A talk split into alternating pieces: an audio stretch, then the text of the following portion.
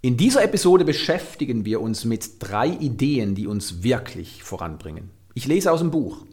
Die meisten Ziele fallen in die Rubriken Erfolg, Gesundheit und Fitness, Beziehungen und Erfüllung. Was braucht es, dass wir diese Vorhaben umsetzen? Mitunter Klarheit, Energie, Mut, Produktivität und Einfluss. Doch womit sollen wir beginnen? Das klären wir jetzt. Und zwar decken wir nicht nur drei Bereiche auf, in denen es sich wirklich lohnt, Ziele zu stecken, obwohl es die wenigsten Menschen tun, sondern wir klären, warum die meisten Ziele gute Vorsätze bleiben. Es beginnt bei uns. Ziele werden in der Regel als etwas verstanden, das wir erreichen möchten, also etwas, das wir erhalten, sprich etwas, das wir zum jetzigen Zeitpunkt noch nicht sind, tun oder haben. Sicherlich ist dir bewusst, dass diese Denkweise nicht im Einklang mit den natürlichen Gesetzen steht, die für uns alle gelten, ob wir daran glauben oder nicht, und die besagen, gib und du wirst erhalten. Wahrscheinlich fragst du dich, wie sich dieses Gesetz auf unsere Ziele übertragen lässt. Und sicherlich bist du neugierig, was wir geben können, bevor wir den erhofften Gewinn ernten können. Es gibt einige Möglichkeiten, darunter Geld, Zeit, Energie, Wissen, Fähigkeiten und vor allem uns selbst. Interessanterweise werden wenige Ziele in Bezug auf unsere Persönlichkeit gesetzt. Dabei bedeutet sich selbst geben, zu einem besseren Mensch zu werden. In meinem Buch Überwinde deine Grenzen entdeckst du eine verblüffende Formel, die aufzeigt, welche immense Kraft sich hinter der gezielten Persönlichkeitsentwicklung verbirgt und warum sie die Fähigkeit und das Wissen um ein Vielfaches übersteigert. Die Persönlichkeit und der Charakter sind wichtige Bausteine für ein erfülltes Leben, über die wir uns alle regelmäßig Gedanken machen sollten. Denn obwohl es sich um eine relativ neue Erkenntnis handelt, wissen wir heute, dass wir unseren Charakter bewusst verändern können, indem wir unser Bewusstsein erweitern. Das habe ich selber erlebt. Vor vielen Jahren hatte ich große Angst vor öffentlichen Auftritten. Ich war generell sehr unsicher und zweifelte an mir selbst. Als ich 2010 durch interessante Umstände das erste Mal vor 500 Menschen gesprochen habe, fühlte es sich so an, als hätte ich am eigenen Körper erfahren, wie ein Würfel in eine runde Form gepresst wird. Mein Auftritt war nichts, was zu meinem Naturell passte. Am liebsten hätte ich mich in Luft aufgelöst. Doch ein innerer Antrieb ermutigte mich, weiterzumachen. So erstaunlich, wie es auch für mich klingt, bis heute habe ich weit über 10.000 Menschen in der Bewusstseinserweiterung unterrichtet und vor hunderten Menschen gesprochen. Ich kann mittlerweile behaupten, dass mir das öffentliche Reden liegt und sehr viel Spaß bereitet. Wenige Menschen kämen jemals auf die Idee, dass ich einmal sehr unsicher und introvertiert war, wobei ich offen zugebe, dass ich auch heute immer wieder mal Selbstzweifel habe. Das Entwickeln unseres Charakters ist eine fortwährende Aufgabe. Darum dürfen wir uns fragen, wie wir unser Bewusstsein formen möchten. Wenn wir uns klar machen, in welche beste Version unseres Menschseins wir uns entwickeln möchten, wie wir uns in unserem Leben zeigen und welche Charaktereigenschaften wir gezielt weiterentwickeln oder uns neu angewöhnen möchten, begeben wir uns selbst in das Ziel, das wir anstreben. Der Umgang mit anderen. Stell dir vor, uns gelänge es auch zwischenmenschlich, uns genauso zu verhalten, wie wir es möchten. Du erkennst, dass wir gerne andere Menschen für das Elend, den Misserfolg oder die Unzufriedenheit verantwortlich machen. Und so glauben wir, dass wir uns erst dann gut fühlen können, wenn sich andere verändern oder wir dafür sorgen, dass sie ihr Verhalten anpassen. Natürlich wird dies nicht funktionieren, zumindest nicht in dem Ausmaß, dass wir wirkliche langanhaltende Harmonie in unseren Beziehungen erleben können. Einmal mehr führt der Weg nicht an uns vorbei. Vernon Howard beschreibt es sehr eindrücklich. Wir glauben lieber an die Fähigkeit anderer, uns zu helfen, weil wir ihnen gegenüber Wünsche haben. Aber das erregt Reibung, denn andere haben Wünsche, die unseren eigenen widersprechen.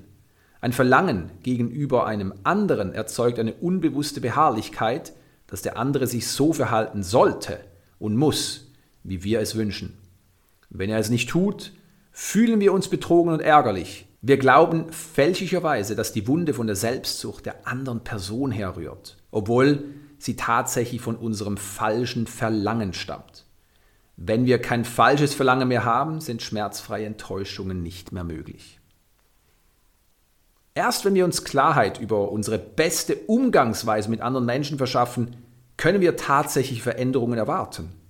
Wahrscheinlich hast auch du eine Vorstellung, wie du gerne mit deinen Mitmenschen umgehen möchtest. Wenn es dir wie den meisten Menschen geht, dann gelingt es dir in vielen Situationen nicht dein bestes Verhalten abzurufen. Womöglich frustriert dich das und du verurteilst dich selbst oder hast Schuldgefühle. Offensichtlich siehst du immer klarer, dass es eine andere Möglichkeit gibt. Wenn wir unseren besten Umgang mit anderen Menschen definieren und ihn zu verinnerlichen beginnen, sind wir auf dem richtigen Weg, unsere Beziehungen zu transformieren. Darum ist es so wichtig, dass wir uns Klarheit verschaffen, wie wir mit anderen Menschen umgehen möchten und wie wir unser Verhalten gegenüber unseren Liebsten optimieren können. Dabei ist es sehr hilfreich, uns unterschiedliche Monatsziele für den Umgang mit anderen zu stecken.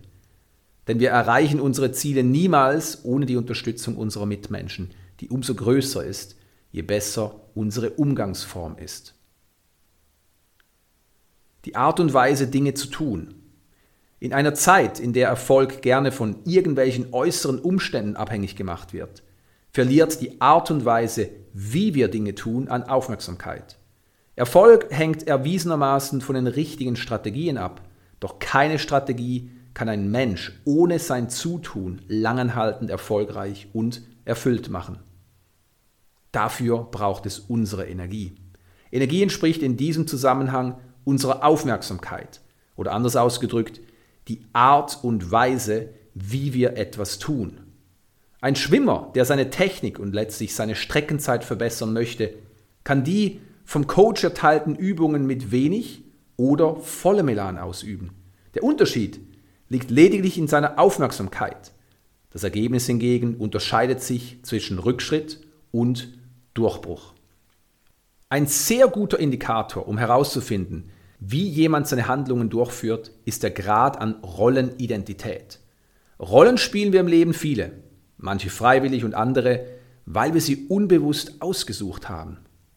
Wie stark wir in einer Rolle stecken, hängt einmal mehr von unserer eigenen Entscheidung ab.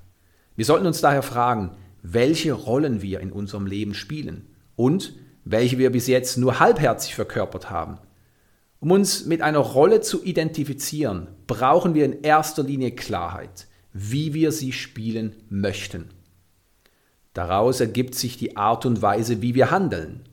Wenn wir uns im Klaren sind, wie wir handeln möchten, sei es, dass wir eine Aufgabe als bedeutsam oder schlicht als Teil unseres Alltags betrachten, drehen wir an einer entscheidenden Stellschraube für den Durchbruch. An dieser Stelle sollten wir uns daran erinnern, dass die Identifizierung mit einer Rolle nur dazu dienen soll, besser zu handeln und nicht uns selbst mit der Rolle gleichzusetzen. Wenngleich wir viele Rollen im Leben spielen, sind wir in Wirklichkeit rollenloses, unbegrenztes Bewusstsein, das vorübergehend in unterschiedliche Verkörperungen schlüpft. Die Hauptrolle des beobachtenden Bewusstseins ist Ich bin. Die Attribute, die wir daran hängen, wie ich bin Frau, ich bin 35, ich bin einfühlsam, ich bin unsicher und so weiter, sind die Nebenrollen, in denen wir uns allzu oft verlieren. Hier ist eine sehr kraftvolle Übung, um uns dieser Beobachterrolle bewusst zu werden. Stelle dir vor, du betrachtest die Erde aus dem Weltall. Sieh sie klar vor deinem geistigen Auge oder betrachte ein entsprechendes Bild. Aus dieser Perspektive beginnen wir unsere Rollen Probleme und das Leben auf Erden aus einem anderen Bewusstsein heraus zu beobachten. Es gewinnt alles an Objektivität. Genau diese Objektivität ist das ewig beobachtende Bewusstsein, das wir sind. Die Hauptrolle des Ich bin. Worauf es ankommt. Egal, ob wir uns ein Ziel für die Entwicklung unserer Persönlichkeit, den Umgang mit anderen oder die Art und Weise, wie wir handeln möchten, stecken. Ein guter Vorsatz ist bekanntlich noch längst nicht das erreichte Ziel. Diese schmerzliche Erfahrung machen sehr viele Menschen. Erkennst du, woran es liegt? Sicherlich hast du auf die fehlende Dringlichkeit, mit der Ziele gesteckt und im Anschluss verfolgt werden, getippt. Das bedeutet nicht, dass wir unsere Ziele nicht erreichen möchten, denn sonst hätten gewisse Menschen keinen inneren Antrieb, sondern falsche Motive wählen. Offensichtlich finden wir Motiv auch in Motivation, die eine entscheidende Rolle spielt. Wenn wir uns ein Ziel vornehmen, wie zum Beispiel im Bereich der Fitness, der Berufung oder der Beziehung beginnen wir möglicherweise Schritte umzusetzen und verlieren kurzerhand wieder das Interesse. Statt das Ziel zu verwirklichen, werden wir von einer Lawine voller Ausreden zugeschüttet. Können wir daraus schließen, dass die Motivation fehlte? Nein. Die Motivation ist vorhanden, doch die vorhandenen Motive führen nicht zum Ziel. Wenn sich die Motive, also unsere Beweggründe, nicht im Einklang mit dem Ziel befinden, wird es uns nicht an Motivation mangeln, sondern wir fühlen uns motiviert, Dinge zu tun, mit denen wir unser Ziel verfehlen.